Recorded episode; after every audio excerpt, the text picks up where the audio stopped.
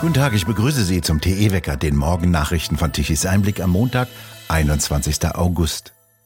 Jetzt ist es offiziell. Die Niederlande und Dänemark haben sich verpflichtet, F-16 Kampfjets an die Ukraine zu übergeben, sobald die Bedingungen für einen derartigen Transfer erfüllt seien.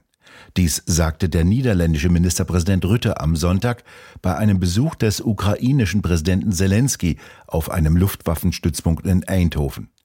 Aus Dänemark hieß es, dass Bedingungen wie die Bereitstellung von ausgebildetem und geprüftem ukrainischen Personal erfüllt werden müssten.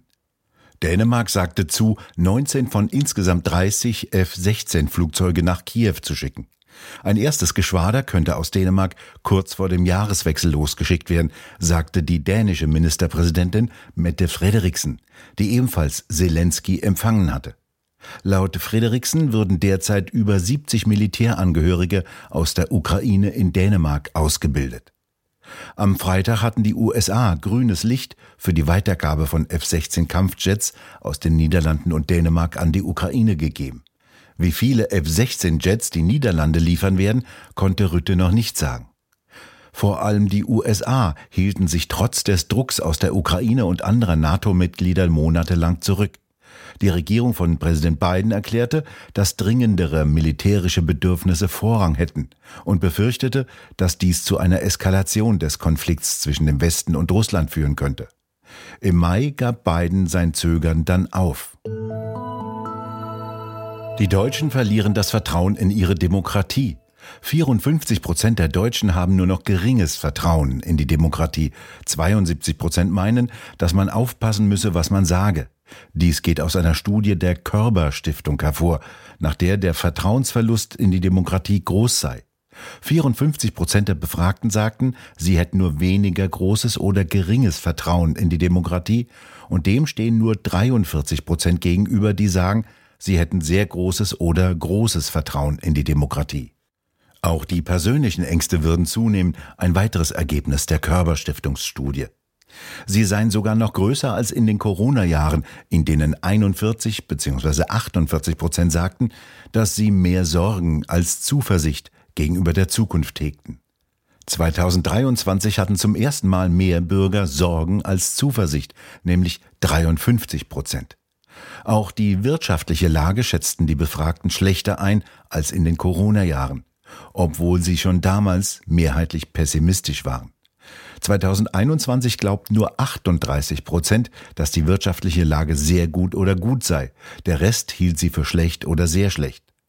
2023 glaubten 25 Prozent an eine gute wirtschaftliche Lage, 75 Prozent halten sie für schlecht. Auch die zukünftige Bewertung fällt negativ aus. 25 Prozent glauben an eine Besserung, 43 Prozent an eine Verschlechterung der wirtschaftlichen Lage. Der Rest glaubt, dass sich diese nicht verändert. 50 Prozent der Befragten glauben überdies nicht, dass die großen Transformationsaufgaben, die Deutschland sich angeblich selbst gestellt habe, bewältigt werden könnten. In Hamburg werden Grundschullehrer künftig genauso wie Lehrer an Gymnasien oder Berufsschulen bezahlt.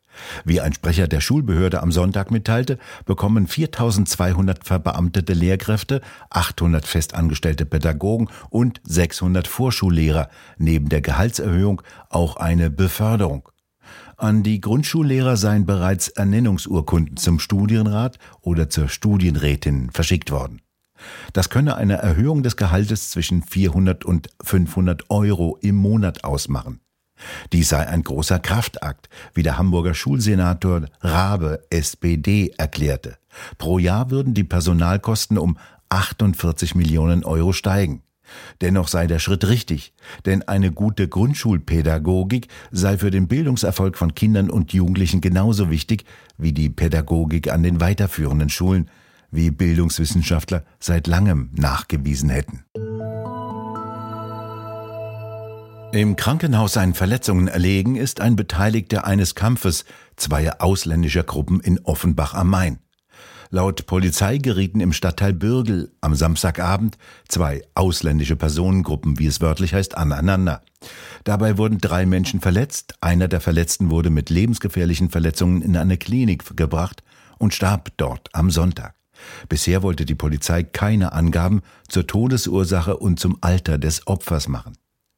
In dieser Woche will der Landtag in Nordrhein-Westfalen über die Flüchtlingssituation in Nordrhein-Westfalen debattieren. Die SPD-Fraktion hat eine aktuelle Stunde beantragt. Auslöser waren Massenschlägereien in einer Erstaufnahmeeinrichtung für sogenannte Flüchtlinge in Unna. Bei der Massenschlägerei am Mittwochabend in der vergangenen Woche wurden drei Menschen verletzt. 100 Polizisten aus dem gesamten Kreis wurden zusammengezogen und riegelten die Einrichtung ab. Am vergangenen Donnerstag rückte dann die Polizei erneut mit zahlreichen Einsatzkräften aus und musste wieder eine Massenschlägerei in derselben Einrichtung unter Kontrolle zu bringen versuchen. Auslöser soll, will Bild herausgefunden haben, der Streit um eine Syrerin gewesen sein. Diese sei mehrfach von Mitbewohnern angesprochen worden, dies löste dann eine Schlägerei zwischen zahlreichen Beteiligten aus, so ein Polizeisprecher Ende der vergangenen Woche. Ein 24-jähriger Tunesier erlitt dabei schwere Verletzungen. Er griff bei der Massenschlägerei am Donnerstag gemeinsam mit einem Algerier einen weiteren Syrer an, und dabei wurde mit einem Messer zugestochen. Wie die Polizei danach mitteilte, kam der Syrer schwer, aber nicht lebensgefährlich verletzt in ein Krankenhaus. Die Tatverdächtigen wurden erneut festgenommen. Die spanische Polizei sieht es als erwiesen an, dass die heftigen Waldbrände auf Teneriffa auf Brandstiftung zurückzuführen sind. Die Polizei verfolge derzeit drei Ermittlungsstränge, wie der kanarische Regierungschef auf einer Pressekonferenz mitteilte. Er hoffe, dass der oder die mutmaßlichen Täter bald festgenommen werden könnten. Der Feuerwehr seien Fortschritte bei der Brandbekämpfung gelungen. Vom Feuer bedrohte Häuser hätten geschützt werden können. 12.000 Menschen mussten bisher evakuiert werden. In Niger will der neue Machthaber Tiani eine Übergangsregierung einsetzen. Die solle bis zu drei Jahre im Amt bleiben. Wie er weiter im Staatsfernsehen sagte, solle zuvor das Volk von Niger innerhalb von 30 Tagen in einem sogenannten nationalen Dialog befragt werden. Dann soll eine neue Verfassung erstellt werden. Alle Entscheidungen sollten ohne Einmischung von außen getroffen werden. Am Samstagabend hatten sich die Putschisten zum ersten Mal mit einer Delegation der westafrikanischen Staatengemeinschaft ECOWAS in der Hauptstadt Niamey getroffen. Dies war das erste Mal, dass eine Delegation ins Land gelassen wurde. Beim ersten Besuch wurde sie bereits am Flughafen wieder zurückgeschickt. Die Delegation besuchte auch den festgehaltenen früheren Präsidenten Basum. Der war unter Hausarrest gestellt worden, nachdem am 26. Juli seine Präsidentengarde gegen ihn putschte. Die russische Raumsonde Luna 25 ist kurz vor der geplanten Landung auf dem Mond abgestürzt. Wie die russische Raumfahrtbehörde Roskosmos mitteilte, sei die Sonde nach einer außerplanmäßigen Situation auf der Mondoberfläche aufgeschlagen und habe aufgehört zu existieren.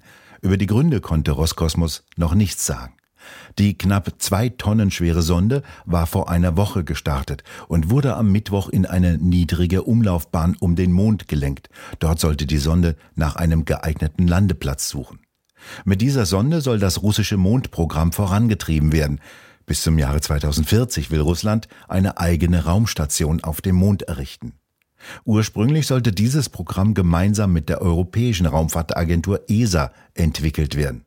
Die Zusammenarbeit wurde jedoch nach dem Einmarsch Russlands in die Ukraine beendet. Heute bleibt es noch einmal schwül heiß, zumindest im Süden. Im Norden wird es nicht ganz so warm. Die Luftmassen sind dort nicht ganz so feucht wie im Süden. Es bleibt sonnig und meist trocken. Es können sich einige Quellwolken bilden und im Süden können vor allem über Bergen einige lokale Hitzegewitter entstehen.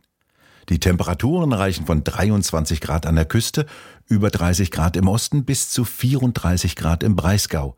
In der Nacht sinken sie auf angenehme 14 bis 17 Grad ab. Diese Wetterlage hält noch bis Mitte der Woche an.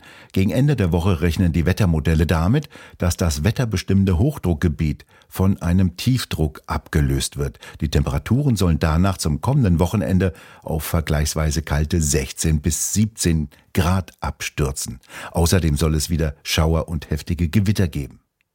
Und nun zum Energiewendewetterbericht von Tichys Einblick. Mit dem Wind wird es wie gestern schon wieder nichts. Die rund 30.000 Windräder stehen still. wenn der Wind nicht will. Gestern Mittag um 12 Uhr benötigte Deutschland eine elektrische Leistung von 57 Gigawatt. Die Photovoltaikanlagen konnten um 12 Uhr 37 Gigawatt an elektrischer Leistung zur Verfügung stellen. Allerdings nur während der Mittagszeit. Bereits am Nachmittag fiel die Leistung dramatisch ab und ab 20 Uhr kam dann nichts mehr. Gut, dass die konventionellen Kraftwerke ihre Leistung auf 29 Gigawatt um 20 Uhr hochfahren konnten. Und gut, dass die Nachbarländer liefern konnten. Um 19 Uhr immerhin 13 Gigawatt zu einem satten Preis von 128 Euro pro Megawattstunde. Deutschland wird zu einem Energienotstandsland, das seine elektrische Energie von den Nachbarländern importieren muss. Wir bedanken uns fürs Zuhören. Schön wäre es, wenn Sie uns weiterempfehlen. Weitere aktuelle Nachrichten lesen Sie regelmäßig auf der Webseite tischiseinblick.de und wir hören uns morgen wieder, wenn Sie mögen.